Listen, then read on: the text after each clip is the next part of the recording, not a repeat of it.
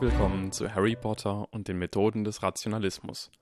Geschrieben von Eliasa Jutkowski, gelesen von Tillmann Glücks. Kapitel 26 Verwirrung erkennen. Professor Quirrells Sprechzeiten waren von 11.40 Uhr bis 11.55 Uhr am Donnerstagmorgen. Das galt für alle seine Schüler in allen Schuljahren. Es kostete einen Quirrell-Punkt, auch nur an die Tür zu klopfen, und wenn er nicht der Ansicht war, das Anliegen sei seine Zeit wert, verlor man weitere fünfzig. Harry klopfte an die Tür. Es gab eine Pause. Dann sagte eine beißende Stimme Ich nehme an, Sie können ebenso gut eintreten, Mr. Potter. Und noch bevor Harry den Türknauf drehen konnte, wurde die Tür aufgeschlagen, traf die Wand mit einem scharfen Krachen, als habe etwas das Holz zerbersten lassen, oder den Stein, oder beides. Professor Quirrell lehnte sich in seinem Stuhl zurück und las ein verdächtig alt aussehendes Buch, gebunden in nachtblaues Leder mit silbernen Runen auf dem Rücken. Seine Augen waren nicht von den Seiten gewichen. Ich bin in keiner guten Stimmung, Mr. Potter. Und wenn ich nicht in guter Stimmung bin, bin ich keine angenehme Gesellschaft. Um ihrer selbst willen erläutern Sie Ihr Anliegen zügig und gehen Sie. Ein kalter Hauch ging von dem Raum aus, als beinhalte er etwas, das Dunkelheit verströmte, so wie Lampen Licht verströmten und das nicht ganz abgeschirmt worden war. Harry schrak ein wenig zurück, nicht in guter Stimmung schien nicht ganz der richtige Ausdruck. Was konnte Professor Quirrell so zu schaffen machen? Nun, man ließ Freunde nicht einfach allein, wenn es ihnen schlecht ging. Harry trat vorsichtig in den Raum vor. Kann ich irgendwie helfen? Nein, sagte Professor Quirrell und blickte immer noch nicht von dem Buch auf. Ich meine, wenn Sie sich mit Dummköpfen befassen mussten und mit jemandem Vernünftigen reden möchten, eine überraschend lange Pause entstand. Ich nehme an, eine intelligente Unterhaltung wäre für mich zu diesem Zeitpunkt erfreulich, sagte Professor Quirrell im selben beißenden Tonfall, mit dem er Harry hereingebeten hatte. Dass Sie es so empfinden, ist unwahrscheinlich, seien Sie gewarnt. Harry nahm einen tiefen Atemzug. Ich verspreche, es macht mir nichts aus, wenn Sie die Beherrschung verlieren. Was ist passiert? Die Kälte in dem Raum schien sich noch zu vertiefen. Ein Sechstklässler aus Gryffindor hat einen Fluch gegen einer meiner vielversprechenderen Schüler gerichtet. Ein Sechstklässler aus Slytherin. Harry schluckte. Was für ein Fluch? Und Professor Quirrell hielt den Zorn auf seinem Gesicht nicht länger im Zaum. Warum sich die Mühe machen, eine solch unwichtige Frage zu stellen, Mr. Potter? Unser Freund, der Gryffindor-Sechstklässler, hielt es nicht für bedeutsam. Ist das hier ernst? sagte Harry, bevor er es verhindern konnte. Nein, ich bin heute in schrecklicher Laune aus keinem bestimmten Grund. Ja, es ist mein Ernst, Sie Narr. Er wusste es nicht. Er wusste es tatsächlich nicht. Ich habe es nicht geglaubt, bis die Auroren es unter Veritaserum bestätigten. Er ist in seinem sechsten Jahr in Hogwarts und er wirkte einen hochrangigen dunklen Fluch, ohne zu wissen, was er bewirkte. Sie meinen nicht, sagte Harry, dass er sich irgendwie geirrt hat, was er bewirkte? Dass er irgendwie die falsche Zauberbeschreibung gelesen hat? Er wusste nur, dass er gegen einen Feind gerichtet werden sollte. Er wusste. Das war alles, was er wusste und das hatte ausgereicht, um den Zauber zu wirken. Ich verstehe nicht, wie irgendwas mit so einem kleinen Hirn aufrecht gehen kann. In der Tat, Mr. Potter, sagte Professor Quirrell. Eine Pause entstand. Professor Quirrell lehnte sich vor und ergriff das silberne Tintenfass auf seinem Schreibtisch, drehte es in den Händen, starrte es an, als frage er sich, wie man wohl ein Tintenfass zu Tode foltern könnte. Wurde der Slytherin-Sechstklässler ernsthaft verletzt? sagte Harry. Ja. Wurde der Gryffindor-Sechstklässler von Muggeln aufgezogen? Ja. Weigert sich Dumbledore, ihn der Schule zu verweisen, weil der arme Junge nicht wusste, was er tat? Professor Quirrells Hände schlossen sich mit weißen Knöcheln um das Tintenfass. Wollen Sie auf etwas hinaus, Mr. Potter, oder sprechen Sie einfach nur das Offensichtliche aus? Professor Quirrell, sagte Harry ernst, alle von Muggeln aufgezogenen Schüler in Hogwarts brauchen eine Sicherheitsunterweisung, in der ihnen die Dinge beigebracht werden, die so lächerlich offensichtlich sind, dass keinem Zaubergeborenen jemals in den Sinn käme, sie anzusprechen. Sprich keine Flüche aus, wenn du nicht weißt, was sie tun. Wenn du etwas Gefährliches entdeckst, erzähle nicht der ganzen Welt davon. Braue keine hochrangigen Zaubertränke ohne Aufsicht in einem Klo. Der Grund, warum es Gesetze zur Beschränkung der Zauberei Minderjähriger gibt. Die Grundlagen eben. Warum? sagte Professor Quirrell. Sollen die Dummen sterben, bevor sie sich vermehren? Wenn es ihnen nichts ausmacht, dass sie ein paar Slytherin-Sechsklässler mit sich reißen, das Tintenfass ging in Professor Quirrells Händen in Flammen auf und brannte mit schrecklicher Langsamkeit nieder. Grässliche schwarz-orange Flammen zerrten an dem Metall und schienen kleine Stücke herauszubeißen. Das Silber verzog sich während es schmolz, als versuche es vergeblich zu entkommen. Ein blechernes, kreischendes Geräusch ertönte, als würde das Metall schreien. Ich nehme an, Sie haben recht, sagte Professor Quirrell mit ergebenem Lächeln. Ich werde eine Unterweisung ausarbeiten, um sicherzustellen, dass Muggelgeborene, die zum Leben zu dumm sind, niemand Wertvollen mit sich nehmen, wenn sie gehen. Das Tintenfass schrie weiter und brannte in Professor Quirrells Händen. Winzige Tröpfchen aus Metall, noch immer in Flammen stehend, tropften jetzt auf den Schreibtisch, als würde das Tintenfass weinen. Sie laufen nicht weg, beobachtete Professor Quirrell. Harry öffnete den Mund. Wenn Sie sagen wollen, dass Sie keine Angst vor mir haben, sagte Professor Quirrell, tun Sie's nicht. Sie sind die beängstigendste Person, die ich kenne, sagte Harry, und einer der wichtigsten Gründe dafür ist Ihre Selbstkontrolle. Ich kann mir nicht vorstellen, davon zu hören, sie hätten jemanden verletzt, den zu verletzen sie sich nicht bewusst entschieden hätten.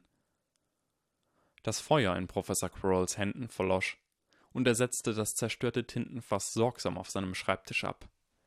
Sie sagen die nettesten Dinge, Mr. Potter. Haben Sie Unterricht in Schmeichelei genommen? Vielleicht von Mr. Malfoy? Harry behielt ein ausdrucksloses Gesicht bei und erkannte eine Sekunde zu spät, dass dies sehr wohl als unterschriebenes Geständnis verstanden werden mochte. Professor Quirrell interessierte es nicht, wie der eigene Gesichtsausdruck wirkte, sondern auf welchen Geisteszustand er hindeutete. Ich verstehe, sagte Professor Quirrell. Mr. Malfoy ist ein nützlicher Freund, und es gibt vieles, was er Ihnen beizubringen vermag.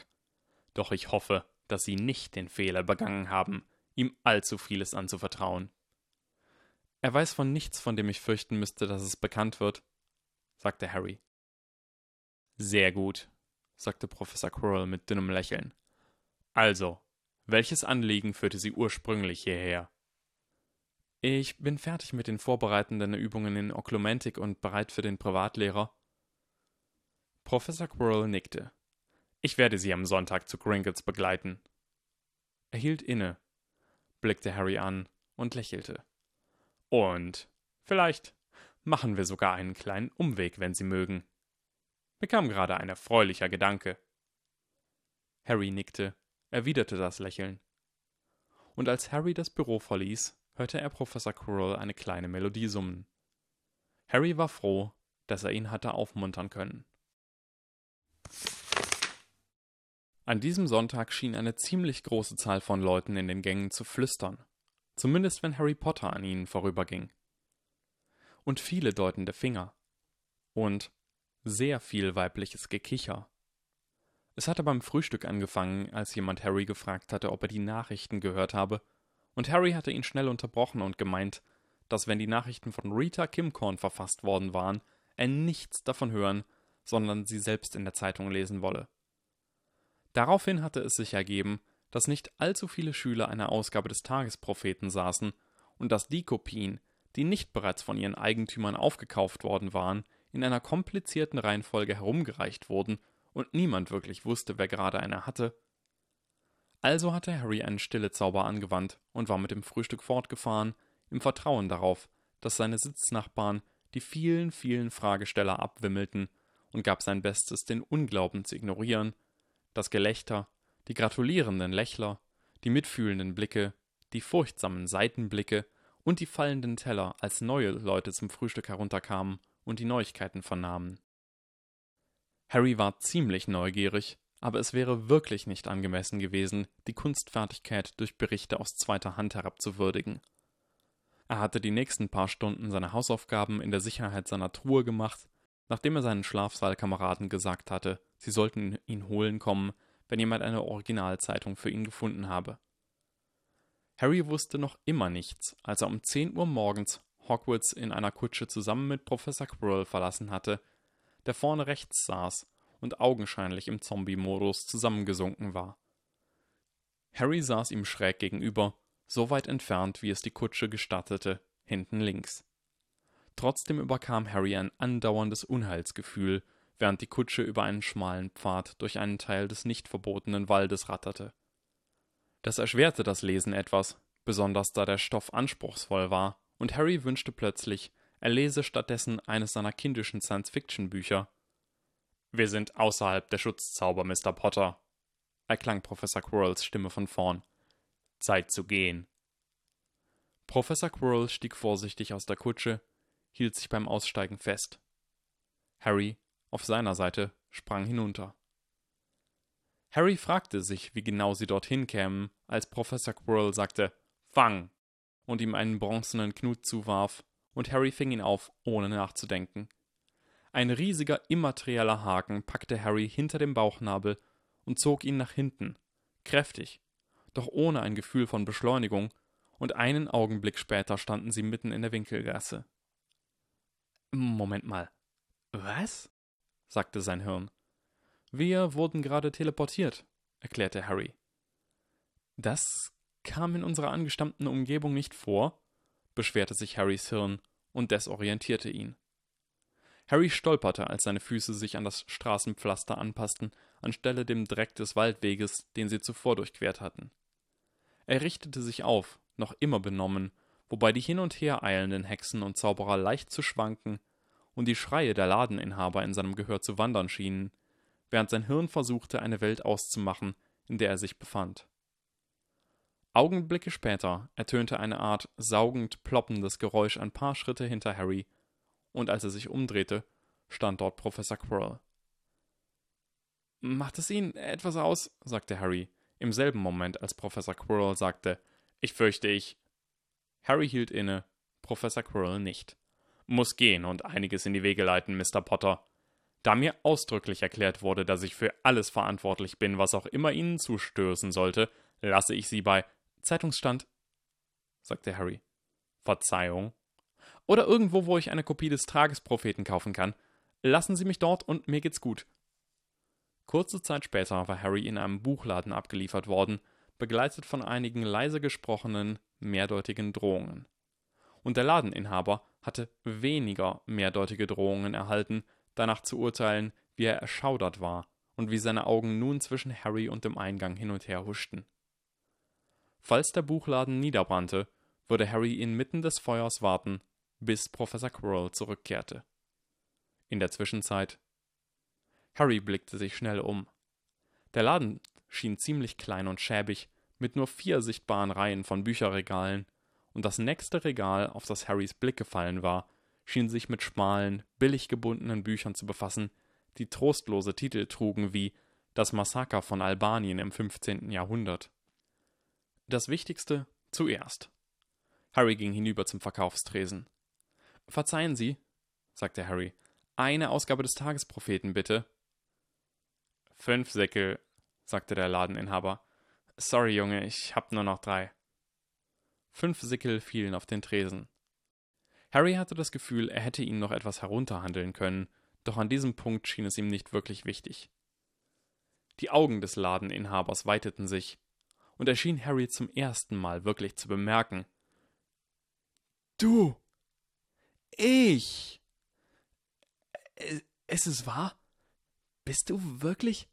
Ruhe!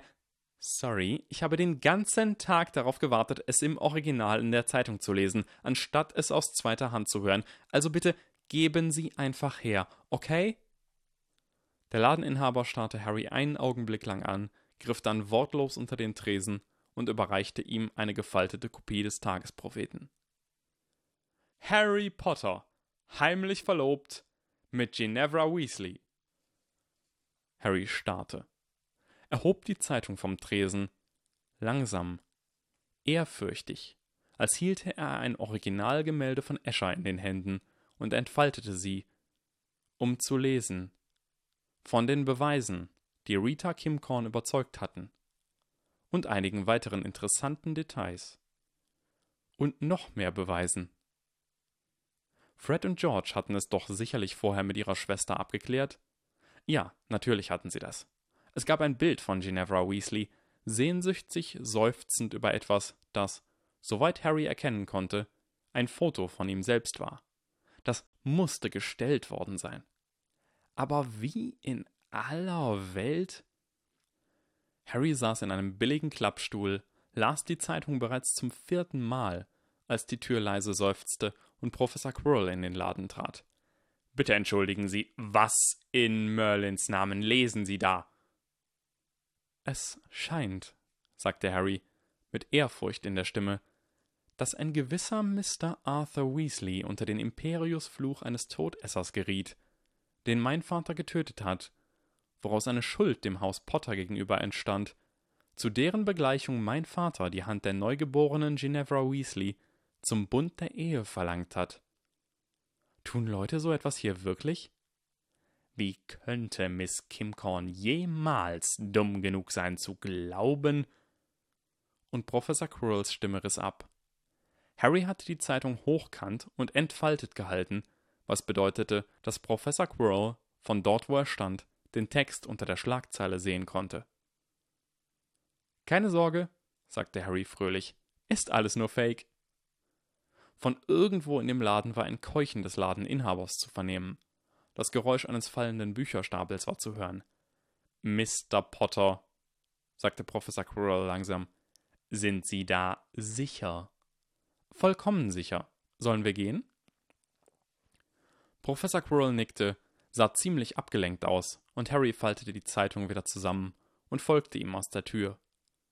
Aus irgendeinem Grund schien Harry jetzt keinen Straßenlärm mehr zu hören. Sie gingen dreißig Sekunden still nebeneinander her, bevor Professor Quirrell sprach. Miss Kimcorn hat die originalen Verhandlungsprotokolle der geschlossenen Sitzung des Zaubergamotts gesehen.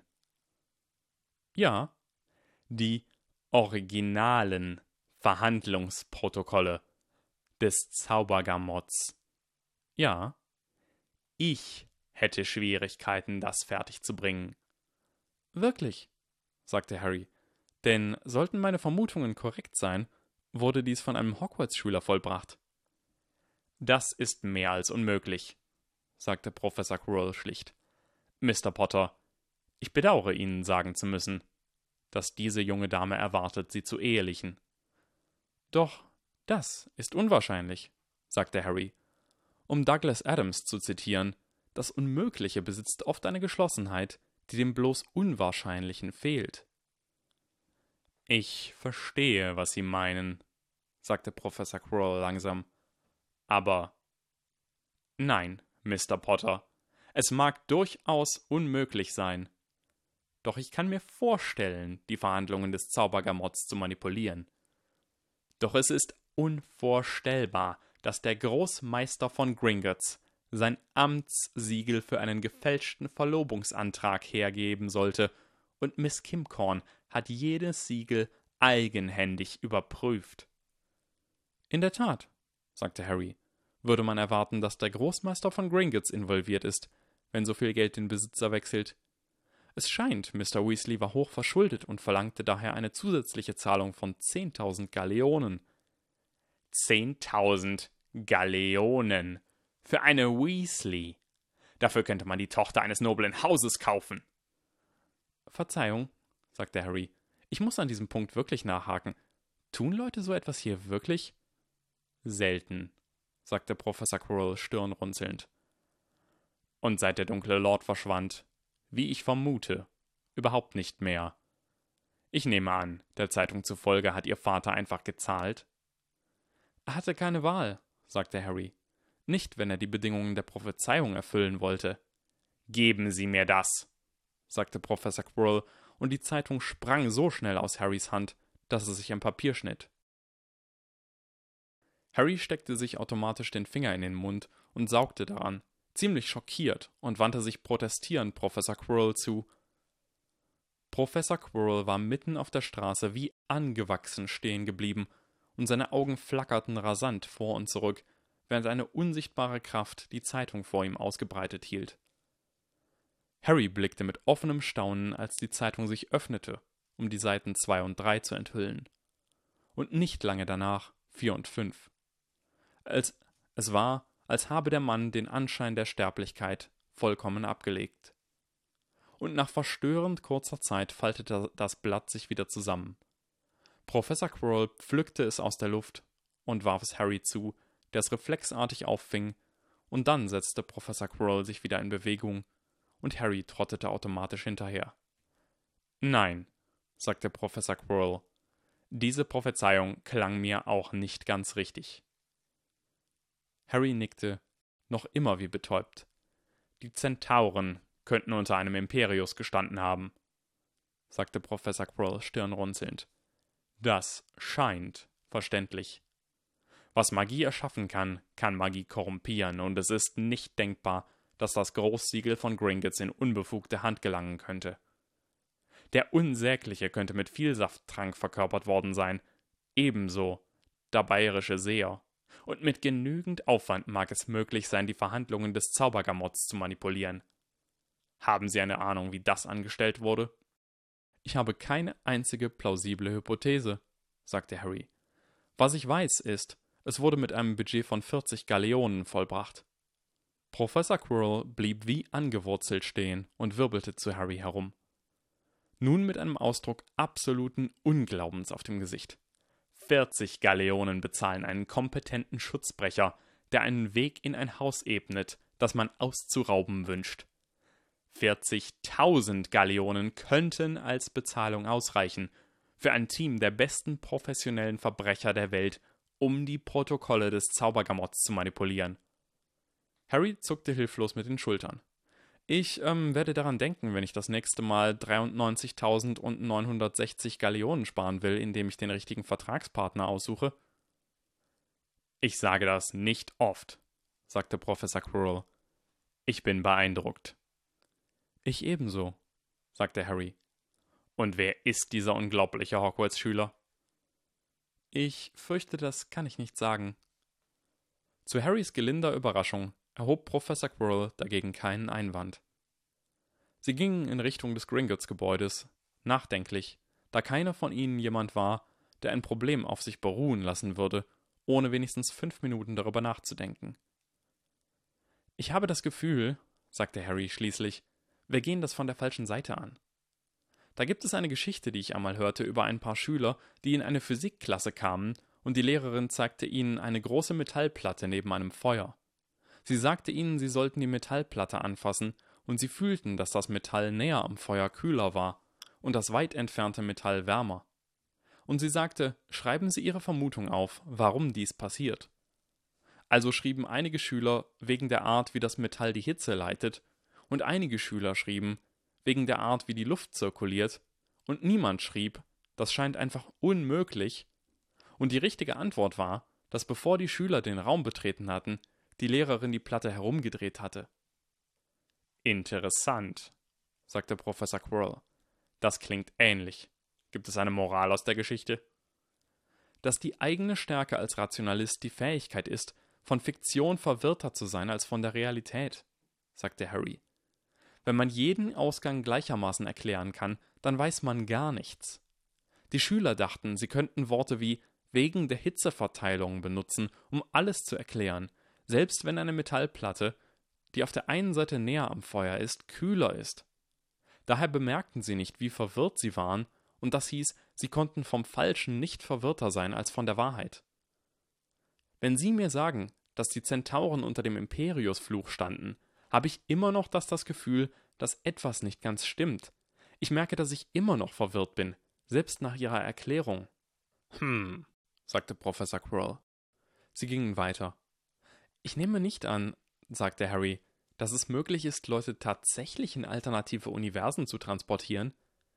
Wie etwa, dass es nicht unsere eigene Rita Kimcorn ist oder wenn man sie zeitweise irgendwo anders hingeschickt hat? Wenn das möglich wäre, sagte Professor Quirrell in ziemlich trockenem Tonfall, wäre ich dann noch hier? Und gerade als sie fast an der großen weißen Fassade des Gringotts-Gebäudes angelangt waren, sagte Professor Quirrell: Ah, natürlich. Jetzt verstehe ich. Lassen Sie mich raten.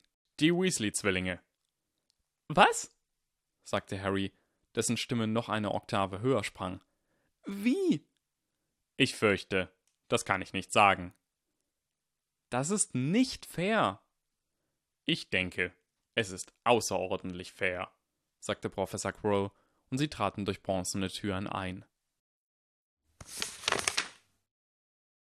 Es war kurz vor Mittag, und Harry und Professor Quirrell saßen an Fuß- und Kopfende eines breiten, langen, flachen Tisches in einem kostspielig ausgestatteten Privatzimmer mit üppig gepolsterten Sofas und Stühlen entlang der Wände und weichen Vorhängen überall. Sie würden im Restaurant Marys Stube essen, von dem Professor Quirrell gemeint hatte, es sei ihm als eines der besten in der Winkelgasse bekannt, besonders für, er hatte bedeutungsvoll die Stimme gesenkt, bestimmte Zwecke. Es war das beste Restaurant, in dem Harry je gewesen war, und es nagte wirklich an ihm, dass Professor Quirrell ihn zu dem Essen einlud. Der erste Teil ihrer Mission, einen Oklumentik-Lehrer zu finden, war ein Erfolg gewesen. Professor Quirrell hatte Griphook mit einem bösen Lächeln gebeten, den Besten zu empfehlen, den er kannte, und Geld spiele keine Rolle, da Dumbledore bezahlte, und der Kobold hatte zurückgelächelt. Es mochte auch von Harrys Seite einiges an Lächeln gegeben haben. Der zweite Teil des Plans war ein vollkommener Fehlschlag gewesen.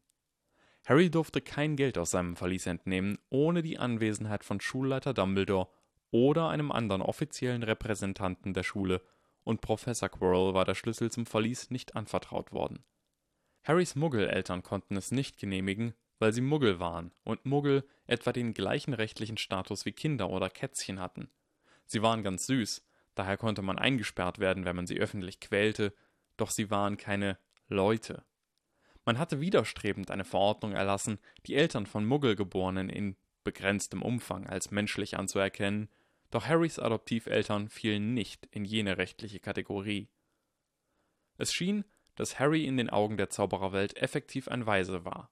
Als solcher waren der Schulleiter von Hogwarts und seine Beauftragten innerhalb des Schulsystems Harrys Vormunde, bis er seinen Abschluss machte.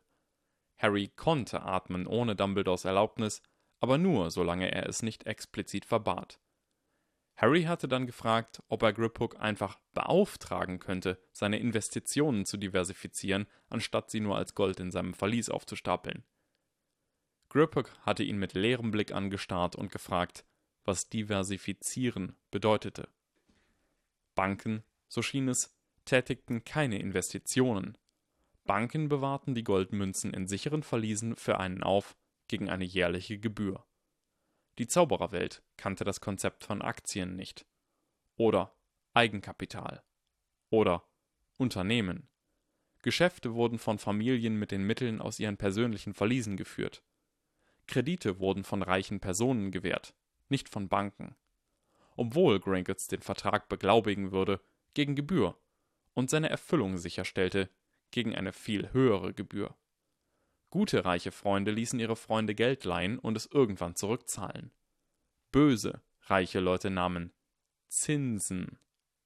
Es gab keinen Sekundärmarkt für Kredite. Böse reiche Leute nahmen jährliche Zinssätze von mindestens 20 Prozent. Harry erhob sich, wandte sich ab und legte den Kopf gegen die Wand.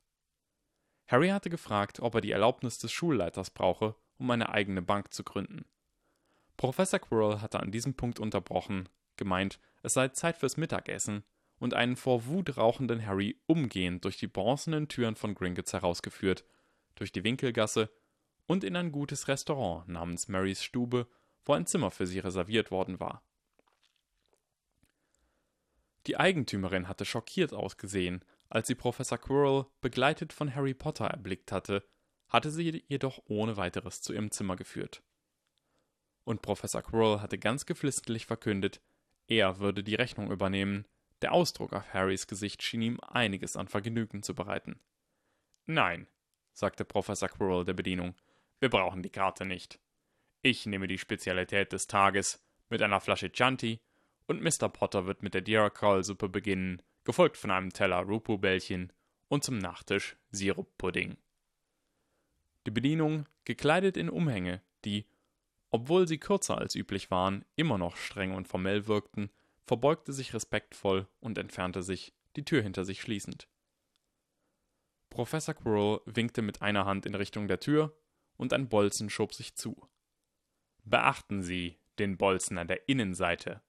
Dieser Raum, Mr. Potter, ist als Marys Zimmer bekannt. Er ist geschützt gegen alle Arten von magischer Ausspähung, und ich meine alle. Dumbledore selbst könnte nicht in Erfahrung bringen, was hier geschieht. Marys Zimmer wird von zwei Arten von Menschen genutzt. Diejenigen der ersten Sorte ergehen sich in verbotenen Liebeleien.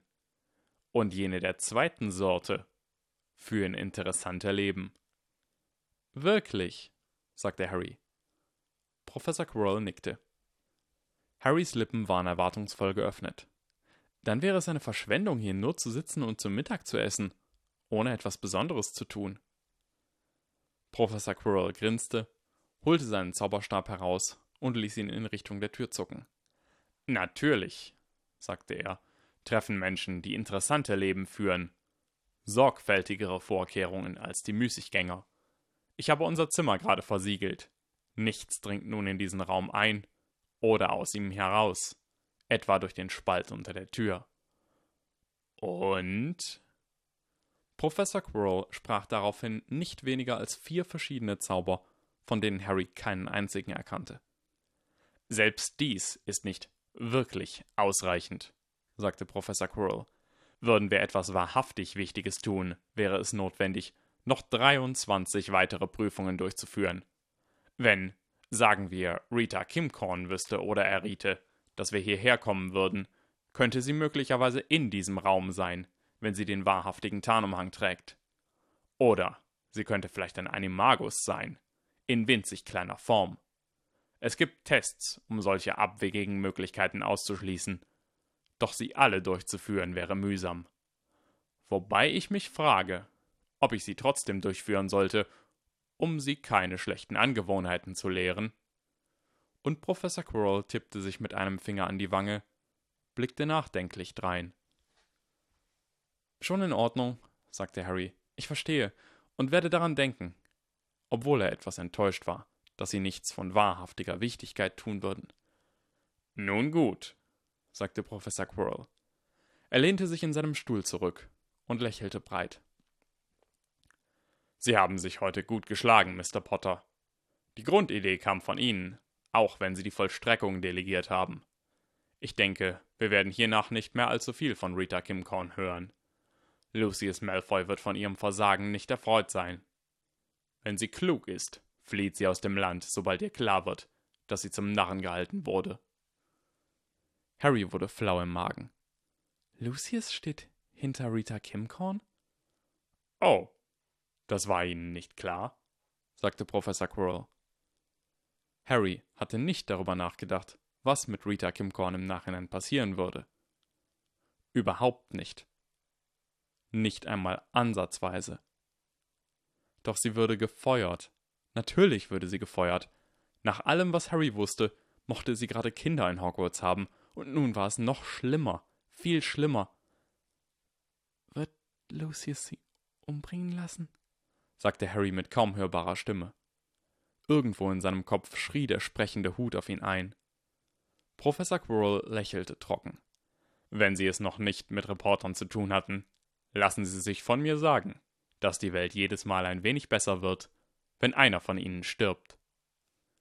Harry sprang mit einer krampfhaften Bewegung aus seinem Stuhl hoch. Er musste Rita Kimcorn finden und sie warnen, bevor es zu spät war. Setzen Sie sich, sagte Professor Quirrell scharf. Nein, Lucius wird Sie nicht töten. Doch Lucius macht jenen, die ihm schlechte Dienste leisten, das Leben extrem schwer. Miss Kimcorn wird fliehen und ihr Leben unter neuem Namen wieder aufnehmen. Setzen Sie sich, Mr. Potter, es gibt zu diesem Zeitpunkt nichts, das Sie tun könnten, und Sie haben eine Lektion zu lernen. Harry setzte sich, langsam. Es lag ein enttäuschter, verärgerter Ausdruck auf Professor Quirrells Gesicht, der mehr als die Worte dazu beitrug, dass er innehielt. Es gibt Augenblicke, sagte Professor Quirrell mit schneidender Stimme, da fürchte ich, dass Ihr brillanter Slytherin-Verstand einfach an Sie verschwendet ist. Sprechen Sie mir nach. Rita Kimcorn war eine niederträchtige, abscheuliche Frau. Rita Kimcorn war eine niederträchtige, abscheuliche Frau, sagte Harry. Er fühlte sich nicht wohl dabei, es zu sagen, doch es schien keine andere Möglichkeit zu geben. Überhaupt keine. Rita Kimcorn versuchte meinen Ruf zu zerstören, doch ich führte einen genialen Plan aus und zerstörte ihren Ruf zuerst. Rita Kimcorn hat mich herausgefordert.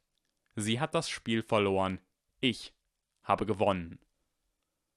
Rita Kimcorn war meinen zukünftigen Plänen hinderlich. Ich hatte keine Wahl, als mich um sie zu kümmern, wenn jene Pläne Erfolg haben sollten. Rita Kimcorn war mein Feind. Ich kann es im Leben unmöglich zu etwas bringen, wenn ich nicht willens bin, meine Feinde zu besiegen. Ich habe einen meiner Feinde heute besiegt. Ich bin ein guter Junge. Ich habe eine spezielle Belohnung verdient. Ah, sagte Professor Quirrell, der während der letzten paar Zeilen ein wohlwollendes Grinsen gezeigt hatte. Ich sehe, ich habe erfolgreich Ihre Aufmerksamkeit erregt. Und das stimmte. Und wenn es Harry auch vorkam, als habe er sich hier zu etwas drängen lassen, nein, das kam ihm nicht nur so vor, er war gedrängt worden, konnte er es nicht leugnen, dass das Sagen dieser Dinge und Professor Quirrells zu lächeln ihm geholfen hatten, sich besser zu fühlen. Professor Quirrell griff in seinen Umhang eine langsame und bewusst bedeutungsvolle Geste und zum Vorschein kam ein Buch. Es unterschied sich von jedem anderen Buch, das Harry je gesehen hatte, die Ecken und Kanten sichtbar verschlissen. Der Ausdruck grob behauen drängte sich auf, als habe man es aus einer Büchermine herausgehackt. Was ist das? hauchte Harry. Ein Tagebuch, sagte Professor Quirrell. Wessen? Das einer berühmten Person. Professor Quirrell lächelte breit. Okay. Professor Quirrells Gesichtsausdruck wurde ernster. Mr. Potter, eine der Voraussetzungen, um ein mächtiger Zauberer zu werden, ist ein exzellentes Gedächtnis. Der Schlüssel zu einem Rätsel ist oftmals etwas, das man vor 20 Jahren in einer alten Schriftrolle las, oder ein auffälliger Ring, den man am Finger eines Mannes sah, den man nur ein einziges Mal traf. Ich erwähne dies, um zu erklären, wie ich es schaffte, mich an diesen Gegenstand und die daran befestigte Plakette zu erinnern, nachdem ich ihnen um einiges später begegnet bin. Wissen Sie, Mr. Potter, im Laufe meines Lebens bin ich Zeuge einiger privater Sammlungen geworden, von Individuen, welche, vielleicht, nicht aller ihrer Besitztümer würdig sind. Sie haben es gestohlen? sagte Harry ungläubig. Das ist korrekt, sagte Professor Quirrell tatsächlich vor relativ kurzer Zeit. Ich denke, Sie werden diesen bestimmten Gegenstand deutlich mehr zu schätzen wissen, als der niederträchtige kleine Mann, der es zu keinem anderen Zweck innehatte, als seine ebenso niederträchtigen Freunde mit seiner Seltenheit zu beeindrucken. Harry stand jetzt einfach nur der Mund offen. Doch sollten Sie das Gefühl haben, meine Handlungen seien inkorrekt gewesen, Mr. Potter, so nehme ich an, dass Sie mein besonderes Geschenk nicht akzeptieren müssen obwohl ich mir natürlich nicht die Mühe machen werde, es zurückzustehlen. Was also soll es sein? Professor Quirrell warf das Buch von einer Hand in die andere, was Harry dazu veranlasste, mit einem Ausdruck des Unbehagens die Hand auszustrecken. Oh, sagte Professor Quirrell, sorgen Sie sich nicht um etwas rüde Behandlung. Sie könnten dieses Tagebuch in jede Feuerstelle fallen lassen, und es würde unversehrt wieder herauskommen. In jedem Fall erwarte ich Ihre Entscheidung. Professor Quirrell warf das Buch beiläufig hoch in die Luft und fing es grinsend wieder auf. Nein, sagten Gryffindor und Hufflepuff. Ja, sagte Ravenclaw. Welchen Teil des Wortes Buch habt ihr zwei nicht verstanden? Den Teil mit dem Diebstahl, sagte Hufflepuff. Ach komm schon, sagte Ravenclaw. Ihr könnt nicht ernsthaft verlangen, dass wir Nein sagen und uns den Rest unseres Lebens fragen, was es war. Vom utilitaristischen Standpunkt aus gesehen klingt es nach einem Nettogewinn, sagte Slytherin. Stellt es euch wie eine wirtschaftliche Transaktion vor, die Handelsgewinne generiert, nur ohne den Teil mit dem Handel. Außerdem, wir haben es nicht gestohlen und es hilft niemand, wenn Professor Quirrell es behält. Er versucht dich in die Dunkelheit zu ziehen, kreischte Gryffindor, und Hufflepuff nickte entschieden. Sei kein naiver kleiner Junge, sagte Slytherin. Er will dir beibringen, ein besserer Slytherin zu sein.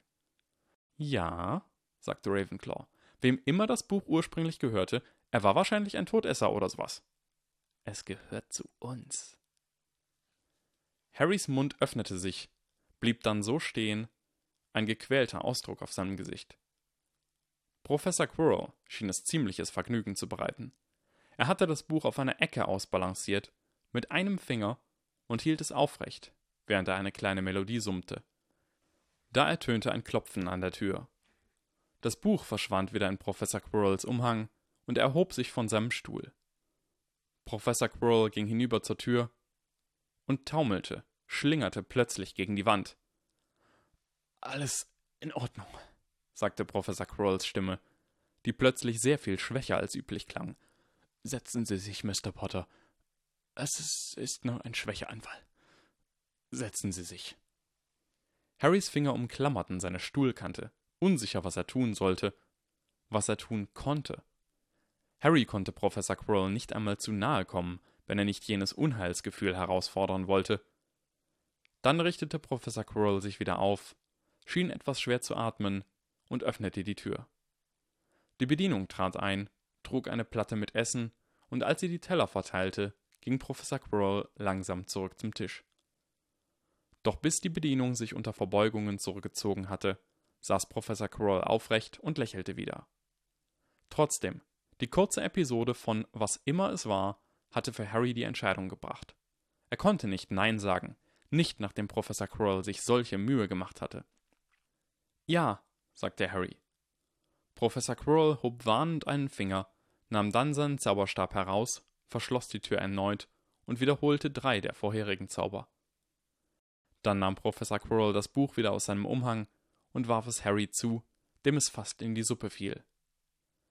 Harry schoss Professor Quirrell einen Blick hilfloser Empörung zu. Man ging einfach nicht so mit Büchern um, ob verzaubert oder nicht. Harry öffnete das Buch mit tief verwurzelter, instinktiver Sorgfalt.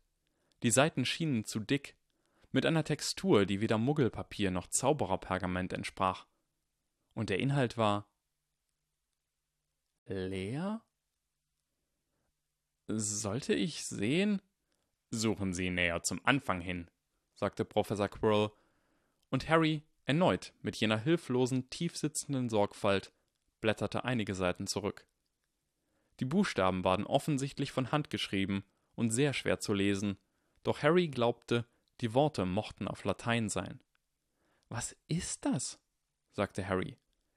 Das, sagte Professor Quirrell, sind die Aufzeichnungen der magischen Forschungen eines Muggelgeborenen, der niemals nach Hogwarts kam.